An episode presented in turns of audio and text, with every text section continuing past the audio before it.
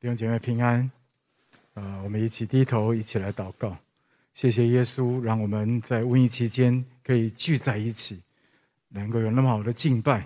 因为你喜悦跟我们有美好的团契，我请求你对我们说话，让我们在这动荡不安的时代，知道怎么样依靠你，能够不受地上强权的威吓，而能够依靠你，而有真正的生命平安。垂听我们的祷告，奉耶稣基督的名，阿门。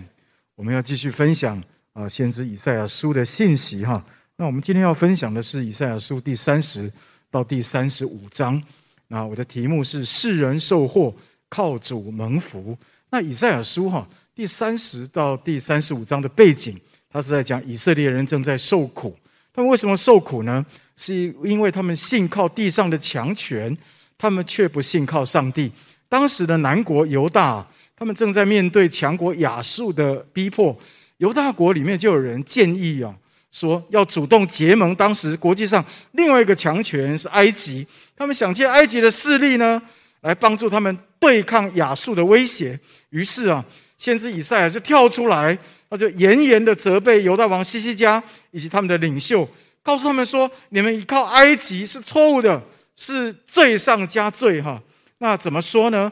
哦，我们来看哦，《以赛亚书》第三十啊，第三十章一到三节，还有三十一章一到三节，我们就会明白。我们一起来读好吗？《以赛亚书》第三十章第一节到第三节，预备，请。耶和华说：“祸哉！这悖逆的儿女，他们同谋，却不由于我；结盟，却不由于我的灵，以致罪上加罪，起身下埃及去，并没有求问我，要靠法老的力量，加添自己的力量。”并投在埃及的印下，所以法老的力量必做你们的羞辱；投在埃及的印下，要为你们的惭愧。以赛亚书三十一章一到三节，请。祸哉！那些向埃及求帮助的，是因仰赖马匹，倚靠甚多的车辆，并倚靠强壮的马兵，却不仰望以色列的圣者，也不求问耶和华。其实耶和华有智慧，他必降灾祸。并不反悔自己的话，却要兴起攻击那作恶之家，又攻击那作孽帮助人的埃及人。不过是人，并不是神；他们的马不过是血肉，并不是灵。耶和华一伸手，那帮助人的必半跌，那受帮助的也必跌倒，都一同灭亡。其实他们这一次哦，他们去倚靠强权，其实不是第一次哦，啊。之前犹大国哈，他们也曾经受到另外一个哈威胁，就是强国亚兰和北国以色列的胁迫。是当时的国王是亚哈斯，就是西西家的父亲。他不听上帝的话，在惧怕中，他就自己胡乱做了一个自以为非常聪明的一个决定，就是主动去结盟，在当时国际上的另外一个强权就是亚述。他想要借着亚述的势力来帮助他们对抗。要胁迫他们的亚兰军队，还有北国的威胁。结果呢，亚述不单单没有帮到他们，还引狼入室，哈，把南国犹大送到一个更大的危机当中啊！所以你看哦，当他们所倚靠的亚述把亚兰跟以色列灭了之后，现在就转过来要攻击以色列。所以以色列其实并没有学习到之前的。那个不可以靠强权的功课，他们今天亚述回来攻击他们的时候，他们又要以寻找另外一个强权，就是埃及。他们希望埃及可以来帮助他们。可能他们是因为哈受苦啊，在苦难当中，他们被魔鬼所欺骗，他们以为上帝啊不管他们，不帮助他们，所以他们就想说自己来想办法，所以他们就。离开主的道，用自己的方法去解决问题。但其实啊，整本圣经一直在告诉我们一个很重要一个真理是什么呢？人不可靠。埃及看起来好像很强，但是它只不过是一个纸老虎。在关键的时候，埃及帮不了我们的，而且也帮不了真正有问题的时候，他也救不了以色列。唯有依靠上帝，他们才有办法得拯救。以色列历史其实整本圣经哦，在以色列历史里面一直不断的告诉我们这宝贵的真理，就是人不可靠，只有上帝才可靠。比方说，你看哦，同样是南国犹大王，另外一个王叫约沙法，他也同样面对亚兰人的攻击哦，但是约沙法的反应啊，就跟亚哈斯还有跟希西家初期是很不一样的。约沙的反应是什么呢？他定意寻求耶和华，他在犹大全地就宣告禁食，然后他就设立敬拜团，就颂赞耶和华，让他们穿上圣洁的礼服，就走在军队的前面，赞美耶和华，说：“当称谢他，因为耶和华的慈爱永远长存。”结果上帝他就自己出手击打仇敌哦。你去读历代志下二十章，你就会知道，二十章第十五到第十七节那里说，耶和华就对他们说。以色列啊，你们不要因这大军恐惧惊惶，因为胜败不在乎你们，乃在乎上帝。犹大和耶路撒冷人呐，这次你们不要征战，你们要摆阵站着，看我耶和华是怎么样为你们施行拯救。不要恐惧，也不要惊惶。明天早上你们就出去迎敌，因为耶和华与你们同在。隔天哦，约沙法啊，他们真的就出去，他们就站着不动。然后隔天到敬拜赞美完了之后呢，隔天早上出去，他们发去探探勘敌情啊，结果发现敌人早已溃不成军，亚兰人不知道发生什么原因，他们就亚兰人联军就互相击杀，乱作一团，而南国犹大军队，他们就站在那里等着收成，他们就到到战场去干嘛呢？去清理战场，还有收获大量的战利品。你知道这个事情啊，不单单是让啊约沙法跟犹大国能够大大得胜，周边的国家看到上帝施行拯救，他们也非常的震惊啊，他们就不敢随便对待犹大国的百姓。你知道圣经怎么说呢？上帝使他们倚靠他战胜仇敌，而这样的恩典，周围旁边人也都看到哦。圣经这样说：列国听见耶和华。战败以色列的仇敌就甚惧怕，这样约沙法的国得享太平，因为上帝赐他四境平安。这是上帝所要赐的平安，你要不要？再问一次，你要不要？还是你要去征战老半天回来，然后敌人被打败，我们也满身是伤？上帝说他来出手啊，他来出手。其实这样的例子在圣经里面比比皆是。而在今天现代的历史上，也有很多哦，神的百姓起来倚靠上帝、呼求上帝而翻转逆境得胜的见证。比方说，南韩在一九五零年的韩战，南韩之所以能够逆转胜，关键也在这里。一九五零年六月二十五号清晨哦，韩战爆发，北韩就越过北纬三十八度线。最初几个礼拜，北韩军队哦锐不可挡啊，向南韩纵深挺进，一直攻到仁川跟汉城。当时南韩的总统李承晚哦，他就被逼退到釜山一带，南韩危在旦夕。但是那个时候是八月，时逢雨季，天气阴霾。当时李承晚总统在釜山无计可施啊，他唯一的一件事情是什么呢？就是聚集所有在逃难中的传道人。他邀请他们说：“各位传道人呐、啊，请你们到我们家里面来。”然后聚集他们，就语气沉重的请求他们说：“我们需要你们来祷告。现在南韩军力已经无法抵抗北韩的共军，连这一块地可能随时都会失守。我已经请求正在日本的麦克阿瑟将军前来援助我们，他也答应派遣一百架以上的 B 二十九轰炸机到敌区做地毯式的轰炸，但是。”如果雨继续下不停，天上的厚云不散，B 二十九轰炸机就完全没有功能，因为他看不到地面，他不知道敌军在哪里啊！请你们祷告吧，请你们恳求上帝止住这雨水，并且施行拯救。听着这些话的传道人，他们心里迫切，就聚集在一处，同心的进食祷告十天，他们呼求上帝。奇妙的事发生，从那一天他们跪下来祷告的时候，天空竟然开始连一滴雨水都没有再落下，不但出奇的蔚蓝，而且和布满了 B 二十九轰炸机，他们正向敌军前线来回穿梭的轰炸，几天之内，北韩的军队就被炸得落花流水。接着，麦克阿瑟将军就登陆仁川，南韩终于转败为胜。哎，各位，这是真实的历史啊！上帝在告诉我们，上帝透过圣经告诉我们，他是我们的拯救；他透过实际在我们身边发生的历史告诉我们，他是我们的拯救。其实，一九四零年五月，哈啊，历史上也发生一个非常著名的敦刻尔啊敦刻尔克的一个神迹哈。那个时候，德国啊占领荷兰，又攻打比利时，德国人以空军、坦克还有步兵，他们采取一个叫做一个作战的策略，叫闪电战急袭。他们追击英法联军哦，已经到了法国的前哨，在敦刻尔克，他困住了三十余万的英法联军。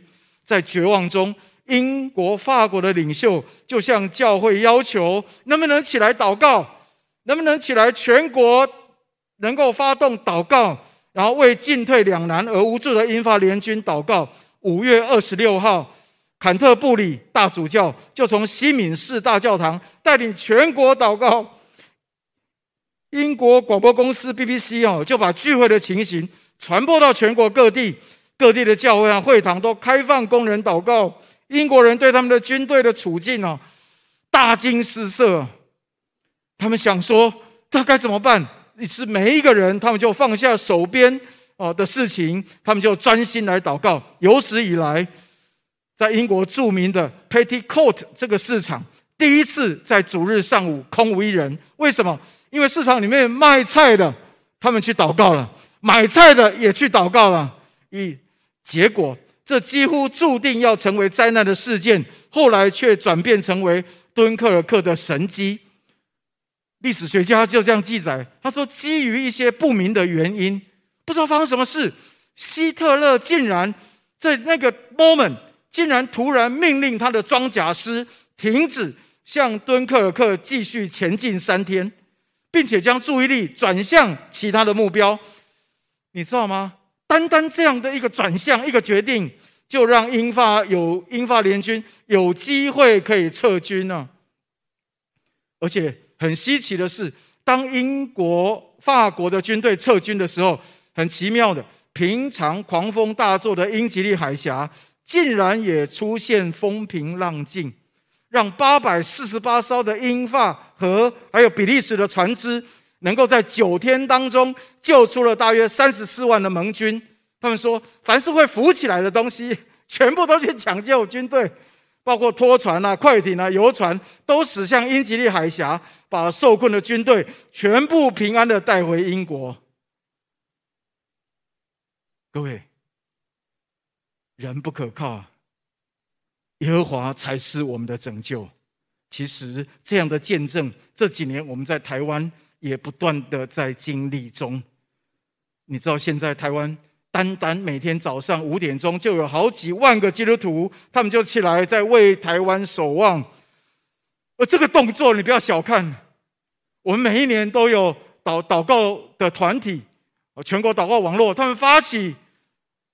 为全国的祷告，我们当中一定有人参与在当中。我要告诉你，你每一个为国的祷告，上帝都听见。这也使得我们国家虽然屡遇危机，但总能安然度过。今年刚刚过的九月十八号，我相信我们大家印象深刻。台东六点八级的地地震，我昨天晚上还去查这个地震是怎么样的深度哈，七点零公里的，这个叫极浅层地震。六点八级极浅层地震是非常可怕的事情哎，但是我们就摇一摇就过去了。然后隔天看啊，感谢主，好像没有太大的灾难。你知道吗？这背后有多少上帝的保守？隔天花莲九月十九号五点九级的地震，也都只造成一些伤害。我在说，这是上帝极大的保守跟看顾。不仅如此。根据气象局的统计，哈，每一年在西太太平洋台风生成的数量大概有十四到二十九个之多，而直接冲向台湾的至少也有三到八个。但你有没有发现这几年呢，常常台风碰到台湾就转弯。有人说啊，台风怕台湾。我们来看这张投影片，这是二零二零年哦，共有十八个台风，其中有好几个吹向台湾，但是碰到台湾都转弯，最后竟然没有一个登陆台湾哦。你再看另外一张投影片，这是日本媒体的报道，那报道也是说台风碰到台湾都转弯，所以有人说这是可能是高压或气流的关系啊，但气象局长郑明典他说啊，用这种解释实在太牵强，而气象专家彭启明也认为无法用高压、地形任何理由来解释，只能说是巧合。弟兄姐妹，你们告诉我是不是巧合？当然不是啊，各位，哪有那么多的巧合啊？不是巧合，是因为上帝在告诉我们说，他是我们的拯救。我们每一个祷告，他都听见，而且他是信实守约的上帝。马太福音讲得太清楚了，他说，上帝为他选民的缘故，在这动荡不安的时代里面，他要减少那灾难。我再说一次哦，马太福音二十四章说。上帝为他选民的缘故，会减少灾难的强度跟范围。所以各位，为什么台风不进来？是因为神的儿女起来呼求上帝，让上帝成为我们国家的拯救。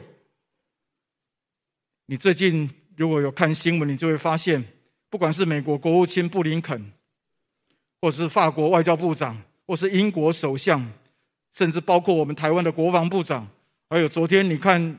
各大报的新闻头条啊，台湾的国安局长发言了，他们都说什么？战争是有可能发生的。台湾是全世界最危险的地区，因为战争极可能会发生。只是今天在台湾的居民啊，不管是教会外或教会内，我们都还觉得自己很安全。这是温水煮青蛙。你要知道，《铁上罗尼迦前书》很清楚的提醒我们：当人说平安、平安、稳妥的时候，灾祸就会忽然临到他们。你不要忘记，我们今天是在末世，民要攻打国，国要民要攻打民，国要攻打国，到处会有饥荒、地震。各位，我们今天能够从地震当中安然度过，我们今天能够从风灾当中安然度过，我们今天能够免于战争，仍然有平安。不是偶然呐、啊，是上帝他亲自保守看顾我们。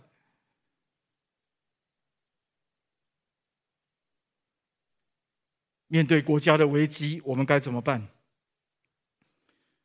从以赛亚书第三十到三十五章，他给我们两件很重要的提醒。有两件事是我们每一个人我们都可以去做，而且是很有意义的，非常有意义的。可以去做两件事。第一件事是什么呢？就是不要再继续拜偶像，要起来呼求上帝，因为偶像救不了我们。这地上的人跟强权都没有办法成为我们真正的帮助，唯有上帝是拯救我们的主，而且他是守约施慈爱的上帝。以赛亚书第三十章十八到二十二节非常的宝贵，讲得非常的清楚。我要请弟兄姐妹一起来读，你就会明白。我们一起来读，请耶和华必然等候，要施恩给你们，必然兴起，好怜悯你们。耶和华是公平的神，凡等候他的都是有福的。百姓必在西安，在耶路撒冷居住。你不要哭泣，主必因你哀求的声音施恩给你。他听见的时候，就必应允你。主虽以艰难给你当饼，以困苦给你当水，你的教师却不再隐藏。你也必看见你的教师。你或向左，或向右，你必听见后边有声音说：“这是正路，要行在其间。”你雕刻偶像所包的银子和铸造偶像所镀的金子，你要玷污，要抛弃，好像污秽之物，对偶像说：“去吧。”这段圣经我们看见很特别，有很多的必然，对吗？耶和华必然等候，要施恩给我们。必然兴起，好怜悯你们，因为耶和华是公平的上帝，凡等候他都是有福。百姓必在西安，在耶路撒冷居住。你不要哭泣，主必因你哀求的声音施恩给你。他听见的时候，就必应允你。主所以艰难给你当米，库给你当水，你的教师却不再隐藏。你眼必看见你的教师，你或向左，或向右，你必听见后边有声音说：“这是正路，要行在其间。”各位，你会发现，上帝呼天唤地的告诉我们，他必成为我们的拯救，成为我们的帮助。问题是我们怎么可以有这样的信心呢？我们怎么样可以跟上帝有相对的信心呢？很简单，因为我们的上帝是守约施慈爱的上帝。整个以赛亚书告诉我们一个最宝贵的真理是什么？为什么我们可以信赖他是我们的拯救？因为他不是单单只是说要拯救我们的上帝，他是那位亲自来到地上，道成肉身，用他的生命来拯救我们的主。单单你看到他这样子爱我们，我们就知道他是可信赖的。他连生命都愿意给我们，难道他会见死不救吗？所以耶稣他在新约里面，他也告诉我们说。你们祈求就得着。我已经把我的名赐给你们，到那日，你们就不用再求我什么，因为你只要奉主的名祷告，求就必得着。你们喜乐就可以满足。各位，寻找就寻见，叩门他就给我们开门。既然如此，我们每一个人，如果我们真的要经验上帝的拯救，那我们每一个人要做一个决定。那个决定是什么呢？就是。我们要从我们的心中除掉偶像，我们不要再想借着依靠人和地上的强权得到平安。以赛亚书三十章二十二节说什么？你要抛弃，你要玷污，好像污秽之物，对偶像说去吧。我不知道你觉得地上的强权有哪些？对你来说是政党吗？你依靠政党，你会完蛋。是金钱吗？我告诉你，金钱常常是在你最需要的时候，你就会发现它的用处很少。是美国吗？是日本吗？是中国吗？以赛亚书告诉我们说，都不是，都不是。真正可靠的只有主自己。台湾不会比别个地方安全。但台湾也不会比别的地方危险，关键在于我们到底是要依靠人，还是依靠上帝？不要忘记，上帝告诉我们说，他已经等在那里要帮助我们了。问题是，你要不要接受他的帮助，还是你要继续在地上跟外邦人一样，寻求这地上强权的帮助？我觉得这是我们能不能。能拯救的关键所在。国际局势诡谲多变啊，谁能够看得清楚啊？电视上很多的名嘴在告诉你暴风向，但是我告诉你，他们只不过是人。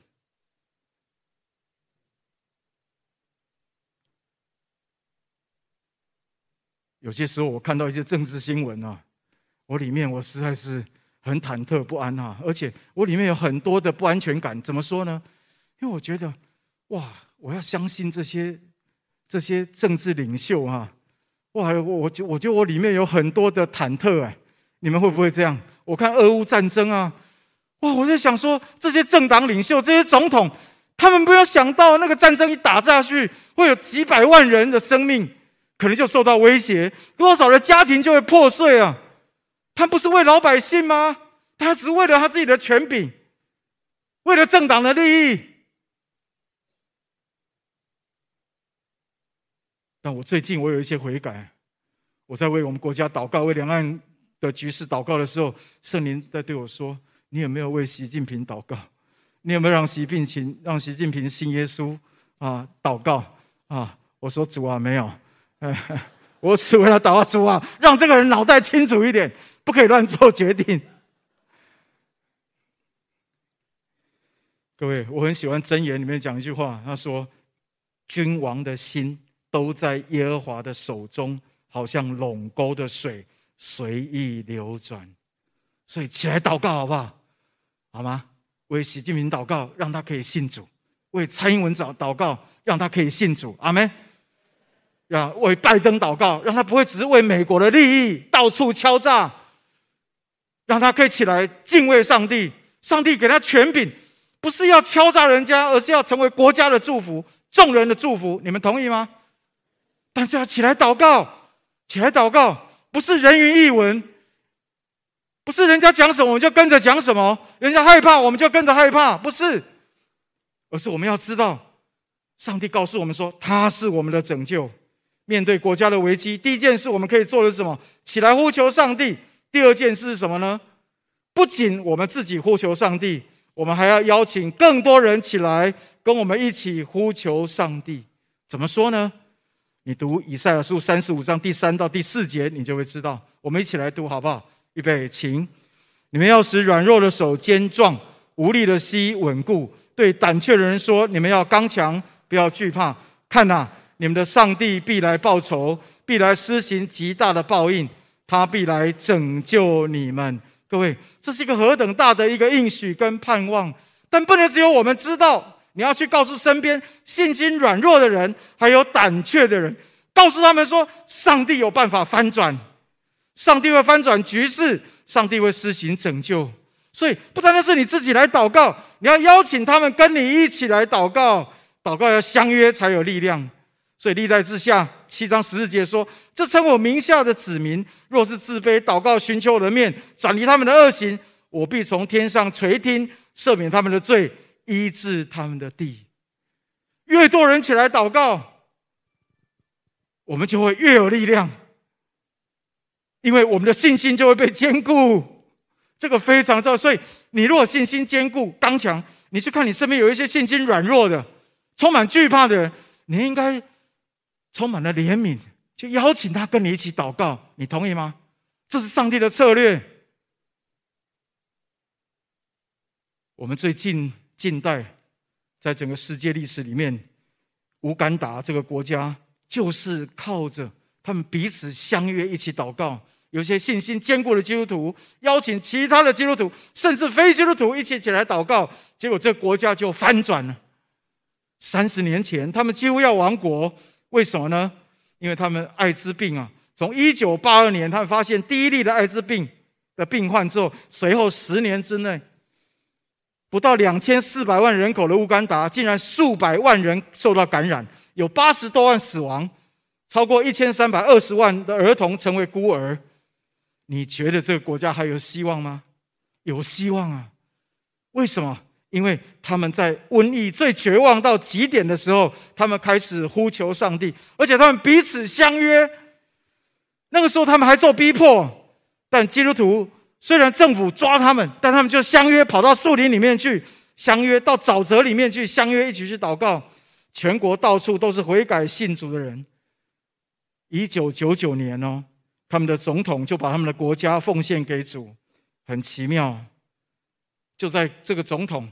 把国家奉献给主之后，艾滋病的确诊人数就开始下降，从总人口的百分之五十三，一直降到今天的百分之五。到今天，国际医疗专家都无法解释为什么在乌干达会有一群一群人艾滋病得到医治。这跟非洲其他国家持续艾滋病的病患飙升的数字相比，这叫做神迹啊！他们的总统哈。约维里·穆塞维尼这位弟兄，他就被联合国艾滋病的防治署授予世界防治艾滋病突出领导成就奖，而他的总统夫人呢，到联合国去演讲，见证他们是怎么样把国家奉献给主所带出来的祝福。二零一零年、二零一二年十月，在他们庆祝国家独立五十周年的祷告会上。这位基督徒总统公开为个人和国家的罪悔改祷告说：“上帝啊，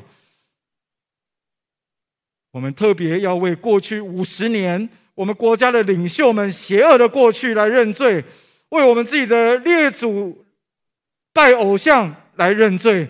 我们承认流无辜人的血，还有赦免我们的骄傲，还有我们的分裂主义。我请求你。”我们为我们的国家合一祷告，让所有乌干达人能够合而为一，帮助我们明白，我们都是天赋上帝的孩子，帮助我们彼此相爱，互相尊重，在差异中寻求合一。主啊，我们把乌干达奉献给你，因为你是我们的上帝，你要引导我们。我们期望乌干达因敬畏上帝，并以公义公正为国家基础而闻名全世界。在此，我代表乌干达与你立约，行在你的道上，并且经历所有你赐的福，直到永远。阿门。这个总统每一次公开的祷告都有两个意义。第一个意义是什么呢？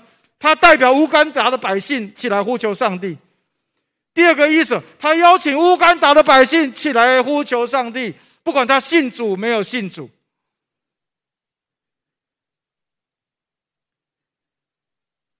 今天我们教会也应该这样做，我们应该起来呼求上帝，而是不是被恐惧充满？不但我们自己呼求上帝，我们应该也要邀请我们身边更多人起来，跟我们一起来跟上帝祷告。因为我们知道耶和华是我们的拯救，阿门。三年前哦，上帝恩待真理堂，让我们开始推动二十四期的连锁祷告，就是一天哦，二十四小时连续七天，我们天天为国家守望，为领袖守望，为教会守望。而为什么一天二十四小时呢？虽然每一个人只是认领十五分钟，但是我们就排满了一天的时间。其实最主要就是一个原因。我们希望祷告的火不要熄灭，日以继夜的烧，就好像在在至圣所里面一样，祷告的火不熄灭啊！祭坛的火一直从早到晚都焚烧。三年前，我们感谢主啊，我有很多弟兄姐妹投入在当中，你知道吗？你的投入是有意义的，因为你的投入带给国家极大的祝福，带给教会极大的帮助，但是。三年前，我们有一千多人了。哎哎，上个礼拜啊，我们在调查啊，六百人。这个礼拜剩五百人，啊，所以我要邀请大家啊起来。我们会软弱，我们有些时候我们会一忙，我们就啊肉体一强壮，然后我们就哎就就过去，反正只有十五分钟。各位，十五分钟很宝贵，跟你旁边人说好吗？十五分钟祷告很宝贵。我邀请大家可以起来。如果你今天你愿意回应上帝的呼召，你今天知道你有多重要，你的祷告有多重要、多关键。如果你愿意重新啊，就是回到二十四期，那我真的感谢主啊。如果你想要加入二十四期，哦，你以前没有参加，你可以就扫 QR code 啊，手机拿起来就直接扫 QR code。上帝要透过你的祷告。要让你知道他是怎么样信实可靠。以赛亚书三十章好宝贵，耶和华必然等候，要施恩给你们，必然兴起好怜悯你们，因为他要因你哀求的声音施恩给你，他听见的时候就必应允你。我邀请大家，怎么样成为国家的祝福？在我们国家此刻最危险的时候。我们要怎么样经验上帝的拯救？第一，邀请你起来呼求上帝；第二，不仅你自己起来呼求上帝，还要邀请更多人起来呼求上帝。我们一起低头祷告。天父，我们感谢你，谢谢你与我们同在，谢谢你帮助我们。我想我们在座的一些弟兄姐妹。在听信息之前，你每一次想到整个国际局势的改变，想到台湾，你里面就有很多的担心害怕。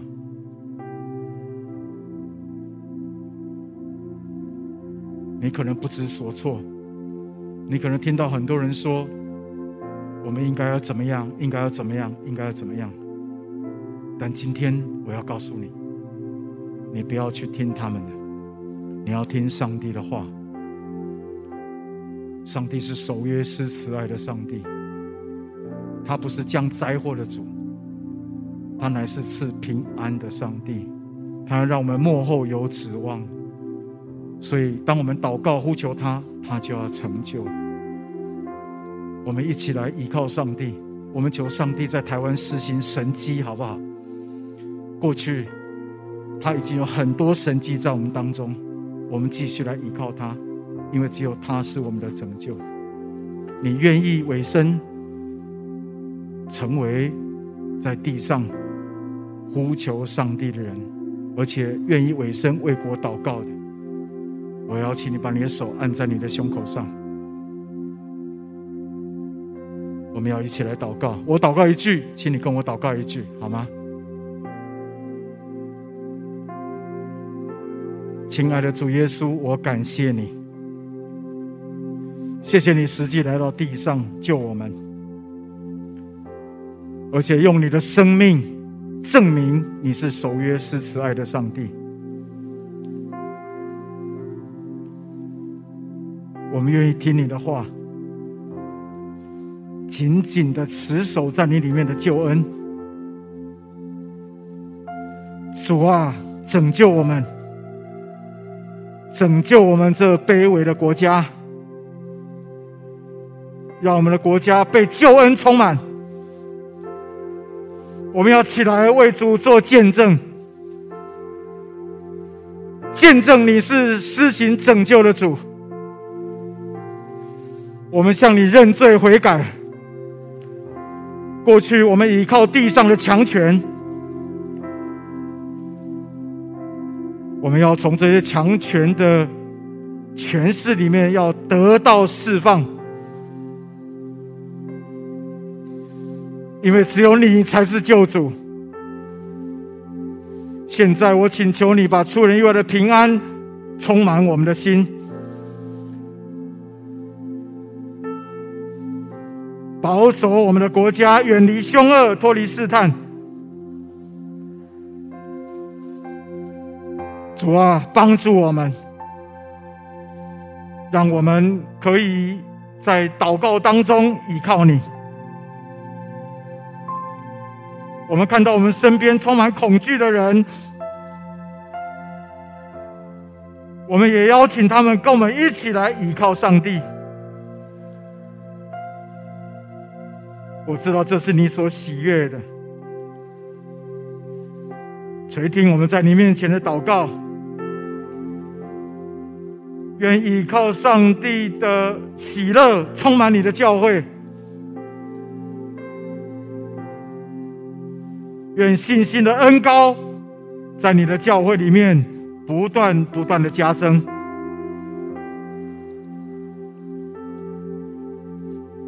谢谢你。祷告奉耶稣基督的名，阿门。